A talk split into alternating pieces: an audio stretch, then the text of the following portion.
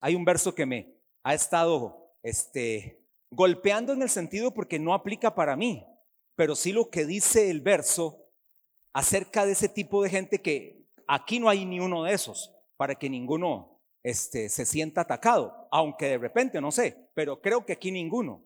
Dice Romanos 1.28, dice así, y como ellos no aprobaron tener en cuenta a Dios, Dios los entregó a una mente reprobada. Oiga, qué grave esto.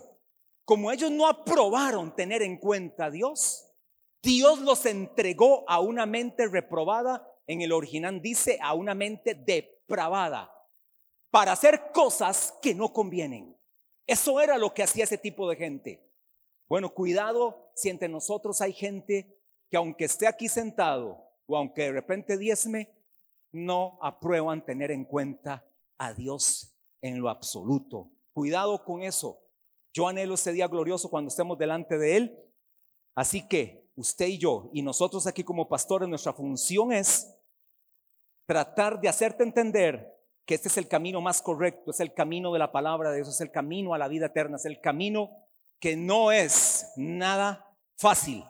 Este camino no es fácil, este camino es para valientes. Mateo 11:12 dice, desde los días de Juan el Bautista, es decir, hace dos mil años, aún antes de que estuviera el Nuevo Testamento, desde los días de Juan el Bautista, recuerde que Juan el Bautista finaliza los profetas del Antiguo Testamento, desde los días de Juan el Bautista hasta ahora, el reino de los cielos sufre violencia y los violentos lo arrebatan. Es decir, hermano, acá en este reino no es para medrosos, pusilánimes, cobardes, carnales, insensibles, es para valientes. Y Dios esa es la gente que quiere. Y por eso dice también el Señor Jesús, ninguno que poniendo su mano en el arado mira hacia atrás es apto para el reino de Dios. Todo aquel que ha vuelto atrás no califica para el reino de Dios. Y yo por lo menos pienso que aquel que volvió atrás, por la razón que sea, puede ser que alguien lo hirió, alguien lo golpeó, alguien hasta lo maldijo. Lamentablemente eso pasa, eso pasa. Ojalá que aquí y ojalá no, aquí nunca ha pasado, pero sí ha pasado en algunos lados. Pero aunque eso pasara, si se aleja y no vuelve, nunca fue salvo. Nunca recibió a Cristo. Porque a Jesús, que lo maldecían, siempre respondió con bendición. Cuando lo maldecían, siempre bendijo. Así que ninguno que poniendo su mano en el arado mira hacia atrás es apto, califica para el reino de Dios. Ustedes y yo tenemos que estar como gente digna que seamos dignos del reino de Dios, que seamos dignos de la vida eterna, que seamos dignos de estar delante de su gloria. Yo creo que yo sería de los que cuando esté delante de su gloria, decía ahí, delante de su gloria o arrodillados. Yo arrodillado delante de su gloria será maravilloso. ¿Y sabe qué lamentable es? ¿Por qué no arrodillarse delante de su gloria hoy? Hoy, aquí en vida, nosotros como hijos de Dios. Dice la palabra que aún los que no son cristianos tendrán, tendrán que doblar sus rodillas delante de Jesús. A los que no lo aceptaron en vida, aún en la resurrección de este tipo de gente, o si viniera el Señor Jesús están vivos, dice que toda rodilla se doblará y toda lengua confesará que Jesucristo es el Señor, pero ya no para vida eterna, simplemente por una declaración de reconocimiento. Filipenses capítulo 2, verso 11. Así que entonces, aquí en vida, nosotros como hijos de Dios, dignifiquemos el ministerio. Que nuestra vida sea un testimonio de Jesús. Por eso el enemigo tiene cinco estrategias o trata de, de establecer cinco formas para que usted no crezca. Al enemigo no le sirve que usted crezca. Al enemigo no le sirve que usted avance. Al enemigo no le sirve que usted como cabeza de hogar avance que usted como mujer de Dios avance. Al enemigo no le sirve joven que usted como jóvenes avancen, crezcan, se mantengan en santidad. Al enemigo no le sirve. Al enemigo no le sirve que usted esté en el liderazgo involucrado, sirviendo a Dios. Al enemigo no le sirve que usted lea la Biblia todos los días. No le sirve que usted lo adore. No sirve No le sirve que usted testifique de él. Al enemigo no le sirve que usted mantenga integridad en sus negocios, en su forma de relacionarse con otros, en su trabajo. Al enemigo no le sirve que usted camine en rectitud, porque no tiene absolutamente nada que decir contra ti si tú te mantienes firme. Por eso el, la voluntad de Dios es que crezcamos. Si hay obstáculos y ah, obstáculos, impedimentos, vimos las distracciones. Número uno, el primer obstáculo, las distracciones. Número dos, la autodependencia. La autodependencia, y en esto pudiéramos decirlo también de otra manera, una independencia de Cristo. Autodependencia significa que usted solamente depende de sí mismo, que usted solamente confía en usted mismo, que usted no confía en absolutamente nadie. Y hermano amado, ahí usted está equivocado. Su dependencia sí tiene que estar única y absolutamente en Cristo. Por eso Colosenses 2.19, que ha sido un verso que hemos hablado en estos días, no haciéndose a la cabeza.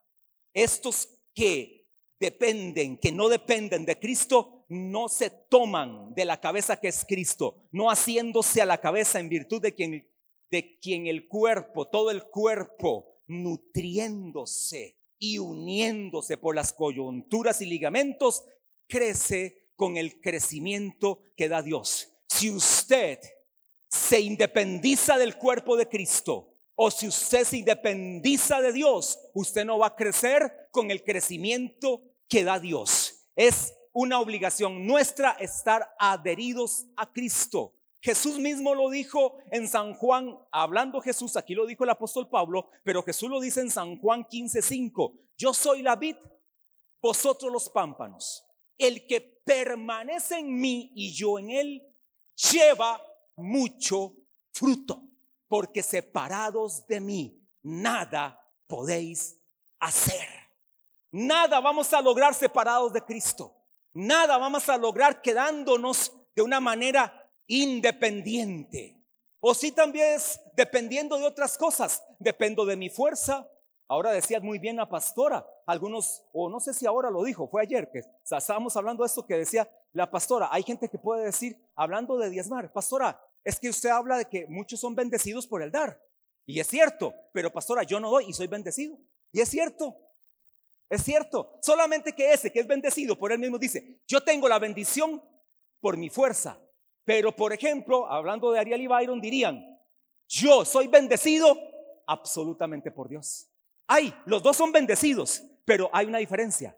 Aquel le da el lugar a Dios, el otro se lo da a su fuerza, a su inteligencia, a su capacidad, a su destreza, a sus estudios, a sus patas, a sus influencias, a sus iniciativas. Y de forma muy, muy light dice, gracias a Dios. Déjese de cuentos. Pues porque usted lo ha logrado por su fuerza. Y bueno, y podemos verlo no solamente en iglesia, Vemos a los grandes millonarios del mundo que la mayoría de ellos no tienen un conocimiento de Dios ni han nacido de nuevo. Más bien son transhumanistas la mayoría de ellos. Es decir, han alejado a Dios de sus vidas y más bien están haciendo su propio Dios. Como Elon Musk, que él se cree ser Dios con su inteligencia porque es sumamente inteligente. Él es el que planea muchas cosas. La inteligencia artificial va en manos de él. Y él entonces quiere decirle a usted, usted no sirve porque hay alguien más que puede hacerlo. Un robot lo puede hacer por usted. Por lo tanto, va sacando al ser humano de la fórmula porque dice que hay algo más superior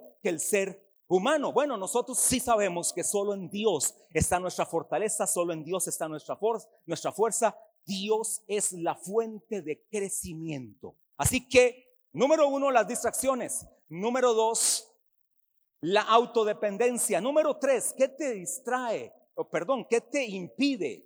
¿Qué te obstaculiza crecer? Malas asociaciones, malas sociedades, que hasta en esto aplica a nivel de noviazgos, matrimonios, empresas, estudios, trabajo, malas asociaciones te pueden descalificar o te pueden separar del crecimiento que Dios quiere para tu vida. Por eso la palabra dice en Primera de Corintios 15, 33. Vean el contexto, nada más para, para contextualizar este pasaje. Primera de Corintios 15, para los que leen Biblia, saben que Primera de Corintios 15 habla del tema de la resurrección. Es el tema central del capítulo 15 de Corintios y también de nuestra reunión con Jesús. Y habla también de aquellos que se bautizan por los muertos. Hablan también de cuál es el orden de la resurrección. Según el apóstol Pablo, él ordena cuál van a ser las resurrecciones. Primero Cristo, luego los que son de Cristo, luego el pueblo de Israel, luego los que nunca le confesaron a Jesús como Señor, y Él pone en orden todas las cosas ahí. Y ya después, en el capítulo, eh, capítulo 15, verso 52, nos habla de esa reunión con Él en un momento, en un abrir y cerrar de ojos, a la final trompeta, porque se tocará la trompeta y los muertos de Cristo Todo eso lo dice el apóstol Pablo en un total, en una total revelación maravillosa que Él tiene. Entonces, había esa discusión Usted sabe que los corintios, si tenían un problema, era que eran mucho pleito. Se peleaban entre ellos. Muchas divisiones. El gran pecado de la iglesia de Corinto eran las grandes divisiones que habían entre ellos. Se peleaban por asuntos de fornicación. Se peleaban por asuntos de adulterio. Se peleaban por asuntos de matrimonio. Primera de Corintios capítulo 7, todo un capítulo dedicado al matrimonio. Entonces decían, si el apóstol Pablo decía, los que están solteros, yo les aconsejo, quédense solteros. Algunos han dicho, uy, si yo le hubiera hecho caso al apóstol Pablo. No sé, ¿salía alguno aquí? Dice, pastor, sí, yo le hubiera hecho, me hubiera quedado soltero. Pero una soltería con propósito. Una soltería con plan, con determinación. Esa soltería que habla 1 Corintios 15 es una soltería para el Señor. Igual el que está casado, cásese para el Señor, también dice el apóstol Pablo. Entonces, eran muy dados al pleito. En el capítulo 12, ahora el pleito era acerca de los dones. Entonces el apóstol Pablo tiene que ubicar los dones. Solo 1 Corintios 12 nos da una lista de aproximadamente nueve dones del Espíritu, de los más importantes. Y entonces pone en orden, cuál, en, no en orden de importancia, sino en orden de responsabilidad. ¿Cuál es el don de mayor responsabilidad según el apóstol Pablo? No sé si lo sabe usted. Protón apóstol. Ese es el orden para el apóstol Pablo. Y en primera en Efesios capítulo 4, verso 11, de una vez lo establece y él mismo constituyó a unos apóstoles, a otros profetas, vean el orden, a unos apóstoles, no está antojadizo el, el orden, y él mismo constituyó a unos apóstoles, a otros profetas, a otros evangelistas, a otros pastores y maestros. Ese es el orden de los dones de la ascensión, cuando él llevó cautiva la cautividad. Bueno, todo esto para decirle algo. Había tanto desorden que entonces dice el apóstol Pablo, no erréis, no se equivoquen, las malas conversaciones corrompen las buenas costumbres. Hermano amado, se lo aseguro que usted es testigo de eso, o no sé, usted mismo está sucediendo eso. Sus conversaciones con otros han hecho que sus buenas costumbres te corrompan. Hoy usted ya piensa diferente. Después de que se asoció con ese o con esa, usted piensa o escucha a ese o a esa, usted piensa muy diferente a como lo dice la palabra de Dios. La palabra conversación en el griego, esta palabra conversación, las malas conversaciones, es la palabra griega ómilos. Y la palabra ómilos es asociaciones, las malas asociaciones, las malas compañías las malas compañías, las malas asociaciones. Hay un programa por ahí que, por cierto, malísimo, no lo escuche porque es malísimo, pero se llama así, malas compañías. Malas compañías. Porque hermano, las malas compañías corrompen tus buenas costumbres. Cuidado con quién metes a tu casa. Cuidado a quién llamas mejor amigo o amiga. Cuidado con quién te estás relacionando en el gimnasio. Tan cerca que terminan, terminaste asociándote tanto con ese amigo o esa amiga que entraste en una relación íntima con esa persona. Corrompió tu costumbre de fidelidad y lealtad en tu matrimonio o en tu soltería. Porque jóvenes sabían que en Cristo la soltería y el sexo es hasta el matrimonio. ¿Sabían eso? Sí. Yo sé que eso está desactualizadísimo. Eso no es 2.0. Para nada. Porque hoy los jóvenes cristianos ya se van de la casa para ver si viven con la novia. Y si no se van de la casa, tienen encuentros sexuales cada rato. Pero se olvidó que la Biblia nos llama a la santidad desde el noviazgo, desde la soltería, esa soltería con propósito. Y no estoy hablando de eunucos o del don de celibato, no estoy hablando de eso, eso es otro, eso don. Esa es otra capacidad que Dios da a algunos, como al apóstol Pablo. Al apóstol Pablo Dios le dio el don de continencia, el celibato llamarían en otros contextos, o este, el eunuco, pero el eunuco no decidía ser eunuco. A lo eunuco el rey lo llamaba eunuco y le cortaba las partes íntimas. obviamente era eunuco a la fuerza, ¿sí o no? ¿Sí o no? porque esos eunucos eran terribles. Seguro los primeros eran tan, tan, tan complicados que de ahí violaban a todas las jovencitas del momento ahí y eran eunucos. Entonces, no, eunuco del rey, fuera órganos genitales, fuera todo, porque eran peligrosísimos, eran muy peligrosos. Como hay jóvenes muy peligrosos y como hay hombres muy peligrosos y como hay mujeres muy peligrosas. ¿Por qué? Porque las buenas costumbres se corrompen. Yo he conocido en estos años 89 a hoy, ¿treinta y cuántos? Cinco. En estos 35 años he visto tantas cosas y por dicha yo puedo decir que me he mantenido desde el momento que recibí a Cristo a hoy exactamente igual y le puedo decir, fuera todo orgullo y altivez, mejor que desde el día que nací de nuevo. Pero normal, una persona normal. Pero en esos 85 he visto a tantos retroceder, a tantos abandonar. Dice segunda de Juan, verso 9, porque no tiene capítulo, solo uno. Entonces se dice segunda de Juan 9, cualquiera que se extravía de la doctrina de Cristo, cualquiera que se extravía de la doctrina de Cristo, no tiene a Dios. El que persevera en la doctrina de Cristo, ese sí tiene al Padre y al Hijo.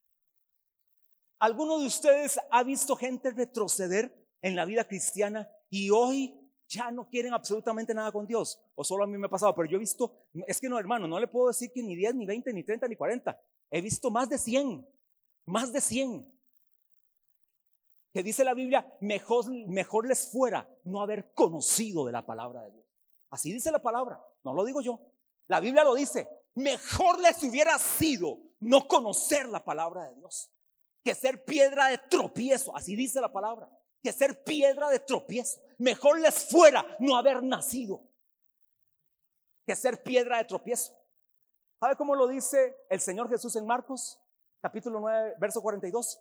Cualquiera que haga tropezar a uno de estos pequeñitos que creen en mí, mejor le fuera que se le atase una piedra de molino al cuello y se la arrojase en el mar. Si su llamada fue para ser piedra de tropiezo a alguien, la Biblia dice que es mejor que usted se amarre una piedra de molino a su cuello y vaya y se tire desde un despeñadero.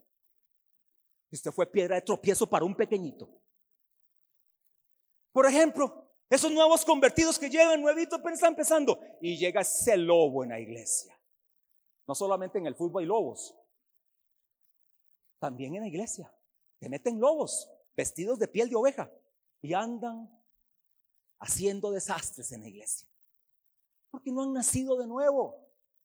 Malas asociaciones, no erréis las malas compañías, conversaciones, asociaciones corrompen. Esta palabra corrompen es la palabra griega peireo y significa marchitar, estropear, arruinar por influencias morales, depravar, profanar y destruir.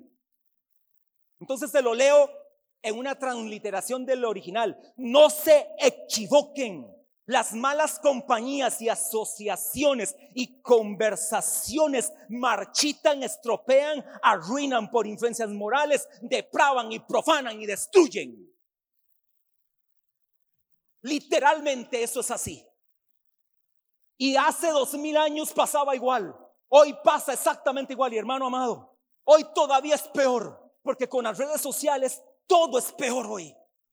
Las redes sociales que la mayoría, el 90 y vamos a, vamos a ser positivos, el 99.9% las usa mal y el 0.1% las usa bien.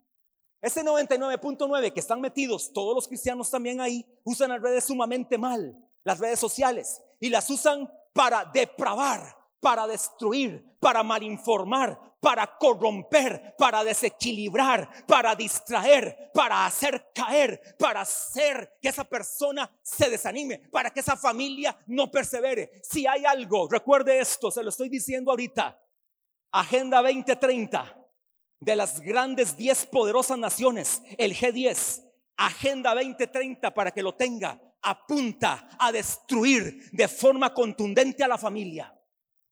La familia es parte de sus blancos. En ese juego al blanco, en ese círculo, el del centro, el que gana los mayores puntos es la familia. Y el que pega a la familia y destruye a la familia está haciendo su labor de forma correcta. Si hay algo que el anticristo, según Daniel capítulo 8 y Daniel capítulo 9 y Daniel capítulo 10 apunta, es a destruir la familia de manera tal que esta figura que fue idea de Dios en Génesis capítulo 2 dejará al hombre a su padre y se unirá a su mujer y los dos serán una sola carne. Esta idea de Dios es la que Satanás quiere destruir porque todo lo que huela a Dios, Satanás no lo soporta. Ahora se lo digo de otra manera, todo lo que huela a diablo, usted y yo no lo debemos de soportar, lo debemos rechazar, retirar, quitar, destruir de nuestra vida, de nuestra casa, de nuestra familia. Es tiempo de que la iglesia tome la iniciativa, tome la bandera de la santidad y de la familia y diga, nosotros peleamos por la familia. ¿Qué música usted está escuchando en casa o deja que en su casa se escuche? Música que deprama, difama, pervierte, corrompe, ensucia su casa. Las consecuencias serán nefastas entonces. ¿Qué está permitiendo usted en su casa? Y eso que no he empezado a hablar de familia. Ya casi entro a hablar de familia. Regocíjate, oh estéril. Oiga cómo empieza el tema de familia. Regocíjate, oh estéril, tú que no dabas a luz, a ti que te llamaban desamparada. Le dicen cuatro cosas, ensancha el sitio de tu tienda y las cortinas de tus aviones sean extendidas. No seas escasa, larga tu fuerza y fuerza tus destaques, pero todavía no he entrado ese tema. Malas asociaciones. ¿En cuáles chats están? ¿Qué chats están? ¿No será que hoy tendrás que salir de ese grupo? Porque ese chat está corrompiendo. Pastor, ¿será que no se puede? Claro que se puede, pero sí se puede tener determinación y decisión de valiente. En la universidad, usted puede estar en la universidad que quiera. En la más progresista y liberal puede estar, pero mantenga sus principios, a no ser de que lo echen. Y si lo echen, si lo echan, diga, por causa de Cristo, porque levanté los principios de Dios, me echaron. Pero que sea por eso, no por inmoral. Que sea por eso. Una iglesia santa la que Dios está pidiendo. Una iglesia sin mancha. ¿Por cuál es la iglesia que Dios viene, hermano? Perdóneme, pero yo como pastor asumo mi responsabilidad. Él viene por una iglesia sin mancha y sin arruga. Le hago la pregunta, ¿usted cree que hoy la iglesia está sin mancha y sin arruga, incluyendo esta y todas las cantidades de iglesias que hay en el mundo, estarán sin mancha y sin arruga? Creo que no. Creo que hay mucha mancha y mucha arruga. Sin embargo, de que viene, viene. Eso se llama la venida inminente. No sabemos cuándo, pero viene. De que viene, viene. Yo quiero por lo menos como pastor hacer mi parte. Y mi parte es darle una palabra que a usted lo confronte, que a usted lo incomode, que a usted lo desafíe, que a usted lo rete a ser un gran hombre y mujer de Dios, una gran familia de Dios, un gran matrimonio de Dios, un gran profesional para Dios, un gran empresario, empresaria para Dios. Eso es lo que yo quiero para ustedes como pastor. Hago mi parte una vez a la semana, me queda muy poco para hacer una vez a la semana. Sin embargo, esos 40 minutos que tomo, 45, serán claves por lo menos desde mi perspectiva para que usted camine como es digno de un hijo de Dios. Malas asociaciones te impiden crecer y avanzar. Número cuatro. Número cuatro. La negligencia. La negligencia. Josué 18:3. Y Josué dijo a los hijos de Israel, ¿hasta cuándo seréis negligentes para venir a poseer la tierra que Jehová nuestro Dios os ha dado, el Dios de vuestros padres, ¿hasta cuándo seréis negligentes? De 12 Solo cinco. De doce, cinco habían tomado la tierra. Siete, ¿sabe que estaban esperando? Que se las dieran. Siete tribus, es decir, aproximadamente un 60, casi un 58%, estaban esperando que les dieran la tierra, que se las construyeran, que conquistaran a sus enemigos, que mataran ovejas, vacas, ganado y le dieran toda, toda una gran cantidad de bienes. Estaban esperando que se levantaran por ellos, que hicieran las cosas por ellos. ¿No se le parece a mucho pueblo de Dios? Que están esperando que otros hagan la parte y ellos no hacen nada. Aquí estoy, nada más vengo a criticar los que otros están haciendo para peor. Para peor ni siquiera aportan.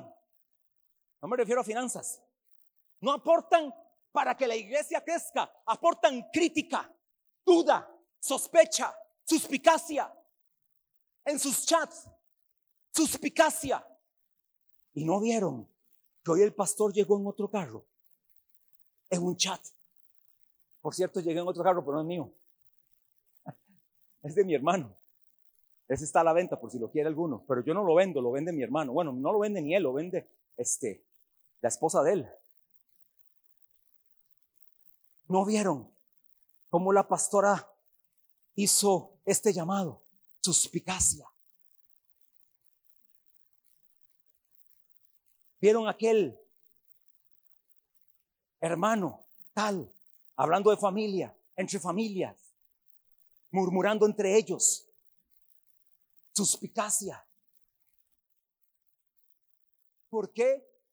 Porque el enemigo quiere distraerte, quiere que tú te asocies y quiere que caigas en una negligencia.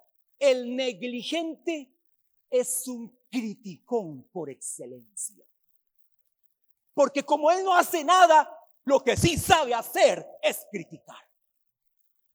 Eso sí lo hace muy bien. Es muy bueno criticando. Y olvídese de ese cuento de la crítica constructiva. Esa crítica constructiva ese es un disfraz de un criticón que quiere destruir me permiten una crítica constructiva. Yo lo haría de esta manera así. Ah, bueno, hágalo entonces. Y cuando le dicen hágalo, no. Si sabe contar, no cuente conmigo. Porque el criticón no hace nada. Pero se lo voy a decir de otra manera más, más lenguaje nuestro, lenguaje tico. El perezoso. La pereza. La desidia. La apatía.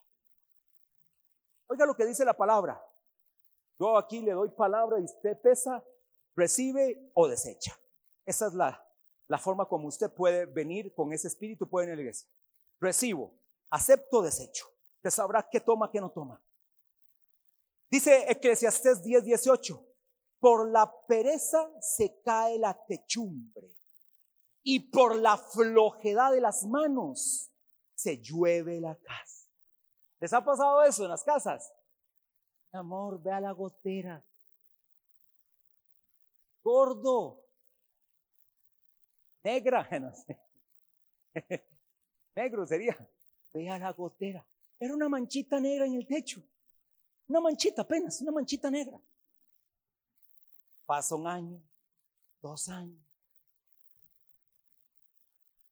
Amor, se nos cayó el techo de la casa. ¿Sabe por qué? porque por la pereza te cae la techumbre y por la flojedad. Ahora, ¿no será que por la pereza se cayó tu matrimonio? Usted dice, pastor, matrimonio que aquí, que allá. Sí, hermano, aquí lo recibimos. Mal casado, bien casado, divorciado. Lo recibimos, lo restauramos y lo levantamos. Pero ¿no será que fue tu pereza la que hizo que ese matrimonio cayera? ¿No será que fue la desidia? tanto para el hombre como para la mujer. Dice la nueva traducción viviente en este mismo verso, Eclesiastés 10, 18. Perdón, la traducción en lenguaje actual dice así, en la casa del perezoso pasan muchas desgracias. Primero se cae el techo y después toda la casa. Así empiezan muchos en su casa, en su trabajo, ¿No será que te despidieron por perezoso, por negligente, por flojo o floja? ¿No será que fue por eso la razón? Así que hay las dos versiones, hermano amado. Nosotros tenemos en la iglesia un principio, escuchamos las dos versiones. Decía alguien por ahí, está tu verdad, mi verdad y la verdad verdadera. Eso no está en la Biblia, por cierto. Se lo di a alguien. Está tu verdad, mi verdad y la verdad verdadera. Pero la verdad verdadera está en la Biblia. La verdad verdadera es la que la Biblia pesa y dice, esta es la verdadera verdad. Esta sí es la verdad, sea Dios veraz y todo hombre mentiroso. Esa es la verdad. Ahora esta palabra, pereza, en el original significa resistencia a la acción. ¿Por qué no creces? Porque hay una resistencia a la acción. Ahora, pastor, ¿cómo puedo yo solucionar la pereza en mi vida? A través de una ley. ¿Sabe cómo se llama esta ley? Facilísima. La ley de la acción. Es resistencia a la acción. Entonces, ¿cuál ley tengo que aplicar en mi vida? La ley de la acción. La ley de la acción. Si no se actúa, ¿qué dice la ley de la acción? Si no se actúa, no se efectúa. Eso dice la ley de la acción si no se actúa, no se efectúa. La ley de la acción. Por ejemplo, aquí, este, Mario Solís, Diego, saben hacemos cosas acá en la iglesia, o ellos me ayudan a hacer cosas acá en la iglesia. En diciembre le mandé al pastor Solís, ya vamos por 22 cosas que hay que hacer. Y creo que habían como dos o tres más, pero 22 escritas. De las 22, solo nos quedan dos pendientes.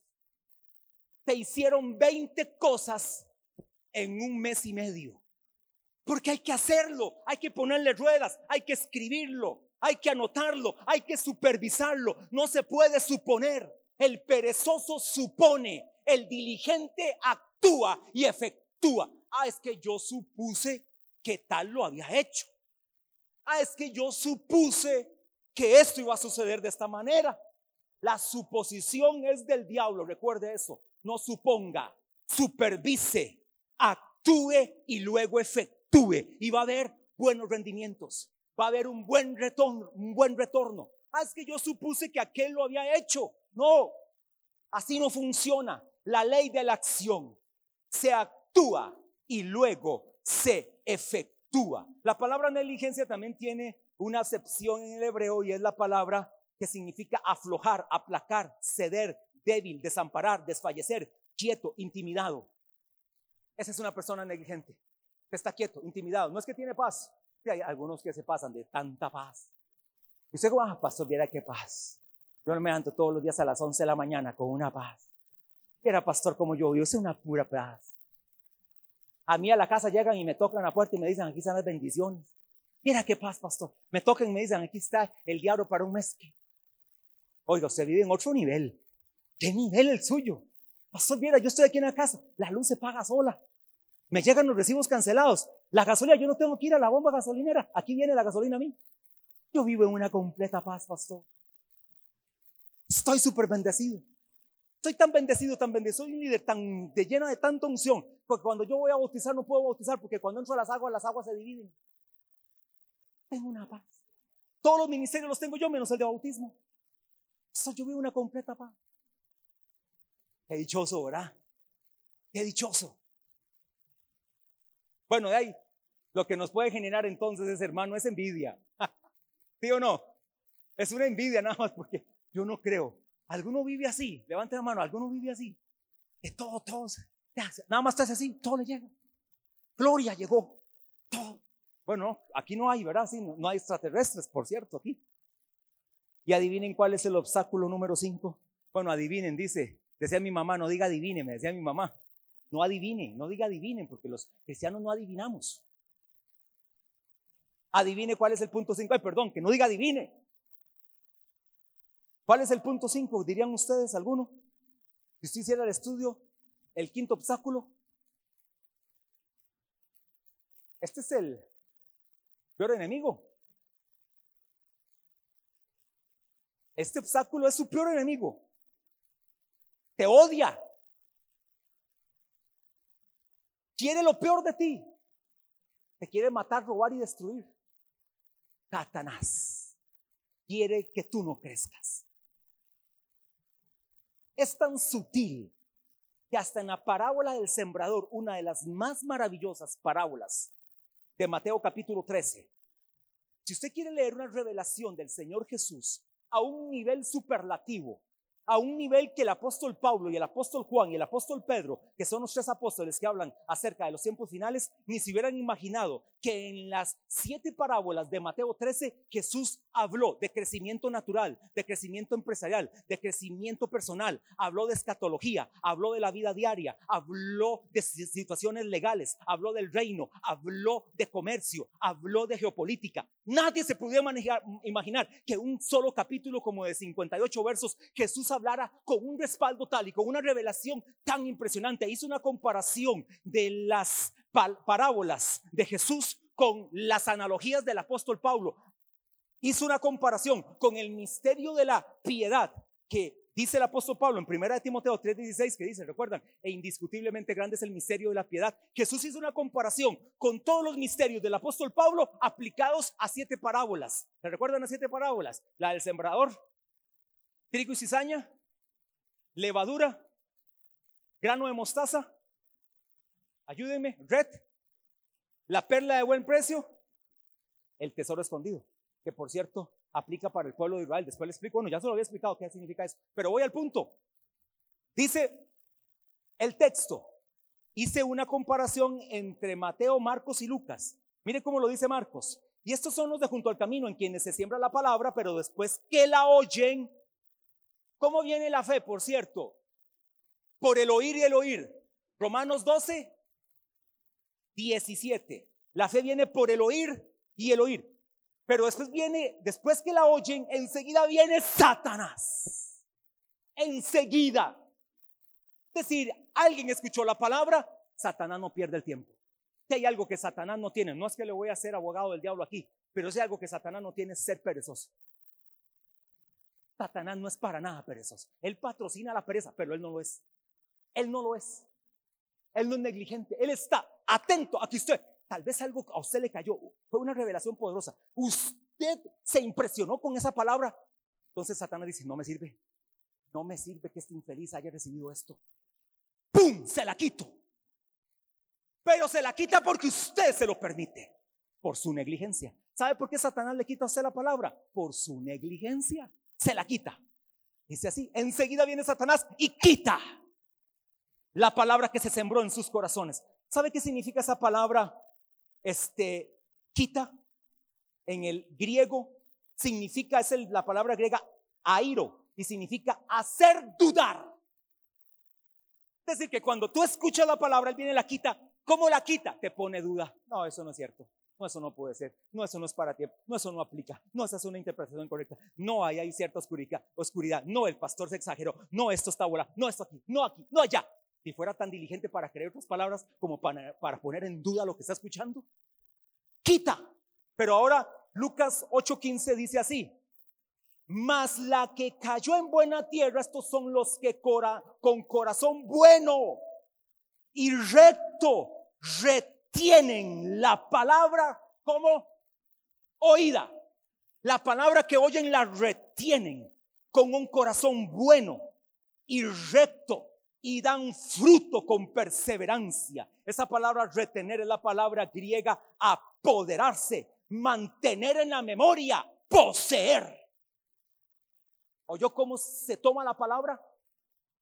La tomo para mí es mi posesión y ahora la mantengo en mi memoria, no como para recitarla, sino para que sea parte de mi vida, pero lo hago con retención, con un corazón bueno y recto y no dejaré de perseverar en la palabra. Pero algunos saliendo del culto se le olvidó todo. Llegan a la casa y la mamá le pregunta al hijo, ¿cómo estuvo hoy la reunión? Muy bueno. ¿Y cómo estuvo la palabra? Buenísima. ¿Qué aprendió? No sé, pero estuvo buenísima. Significa que todo lo que usted recibió mientras ibas en el bus, mientras ibas en el Uber, mientras ibas en el carro, mientras ibas en la bicicleta, mientras ibas caminando, la perdiste. Fue eliminada de tu corazón, porque esa es la estrategia de Satanás. Y tras de eso, te vas escuchando música mundana, te juntas con asociaciones incorrectas, vas y te distraes con la negligencia, eres un perezoso, eres un malhumorado, vas a los ambientes incorrectos, te relacionas con otros, ¿qué palabra te va a quedar? Por eso estás deseando irte al mundo. Hay cristianos que en vez de salirse del closet, lo que están deseando, sí, es salirse del closet llamado iglesia, para irse para el mundo. Para irse para el mundo. Estoy hacia un pelo de irme al mundo. Están deseando.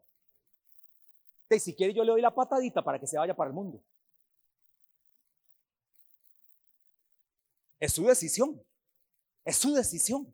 Y será muy lamentable. Y te pagará muy malos dividendos. Si no, pregúntele al hijo pródigo lo que tuvo de dividendos, de haberse apartado del Padre, de haber hecho lo que le daba la gana. Póngase de pie. De hoy en ocho le diré qué determina tu crecimiento personal. ¿Qué determina tu crecimiento personal y ministerial? Recuerdan que esta línea de expansión es personal, familiar y ministerial. A eso yo le llamo la PFM. Personal, familiar, ministerial. Y ahí hay involucrados otros factores. Y hoy en ocho veremos qué determina tu crecimiento personal y ministerial. Y vamos a aprender de la palabra maravillosa de Dios. Padre, gracias por la iglesia, por los hijos de esta casa. Gracias Señor por estos hombres y mujeres valientes, esos matrimonios valientes que han decidido alejarse de aquellas distracciones, que han decidido abandonar asociaciones tóxicas, que han decidido romper con la pereza, con la flojera, con la negligencia, que han totalmente confrontado al reino de las tinieblas y el que lo gobierna, diciendo, perseveraré en la palabra, la retendré con rectitud y caminaré en ella. Señor, declaro esta iglesia una iglesia digna de ser llamada iglesia del reino de Dios. Una iglesia digna de Jesús. Una iglesia digna del Espíritu Santo. Una iglesia que dignifica al Padre. Así la declaro. Bendice a tus hijos aquí presentes. Que sobre ellos venga, Padre, este celo ese celo por amarte, por adorarte, por servirte, por vivir para ti. Si usted está en esta reunión por primera vez o nos ha visitado algunos domingos, vino a este lugar, alguien te trajo, usted vino solo. Quiero decirte que Jesús hoy te está invitando a ser el Señor de tu vida. No lo hace a través de aceptar una religión. Jesús no vino a implantar una religión y a decirte esa religión te salva. Eso no es lo que Jesús hace. Jesús no viene a darte terapias para decirte esto te puede cambiar y después seguir haciendo el mismo. Jesús quiere hoy en esta mañana entrar a tu corazón, ser el Señor de tu vida y empezar un proceso de transformación en tu vida a través del alimento que nutre, a través del alimento que te da fuerza, que te da vida. Es la bendita palabra de Dios, la Biblia. Si en esta mañana estás acá y tú voluntariamente le abres tu corazón a Jesús, Jesús es todo un caballero y entrará a tu corazón. Él no bota las puertas de tu corazón. Él no entra a la fuerza. Él entra si tú abres tu corazón a Jesús. Esta mañana puede ser la mañana que tú le abres la puerta. No lo pospongas más. Aquí y ahora Jesús puede entrar a tu corazón. Si usted quiere invitar a Jesús al corazón, hágalo con una oración sencilla. Yo te quiero simplemente ayudar. Simplemente te quiero dirigir. Esta oración es una oración que está en la palabra, en Romanos capítulo 10, verso 9.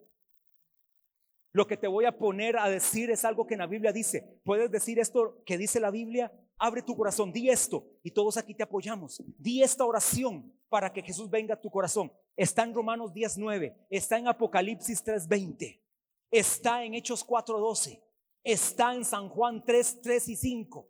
Lo que te quiero decir que vas a decir. Di así, di así, iglesia, apoyemos. Señor Jesús, confieso con mi boca que Jesús es el Señor y que fue levantado de entre los muertos abro la puerta de mi corazón, entra y cena en mi corazón.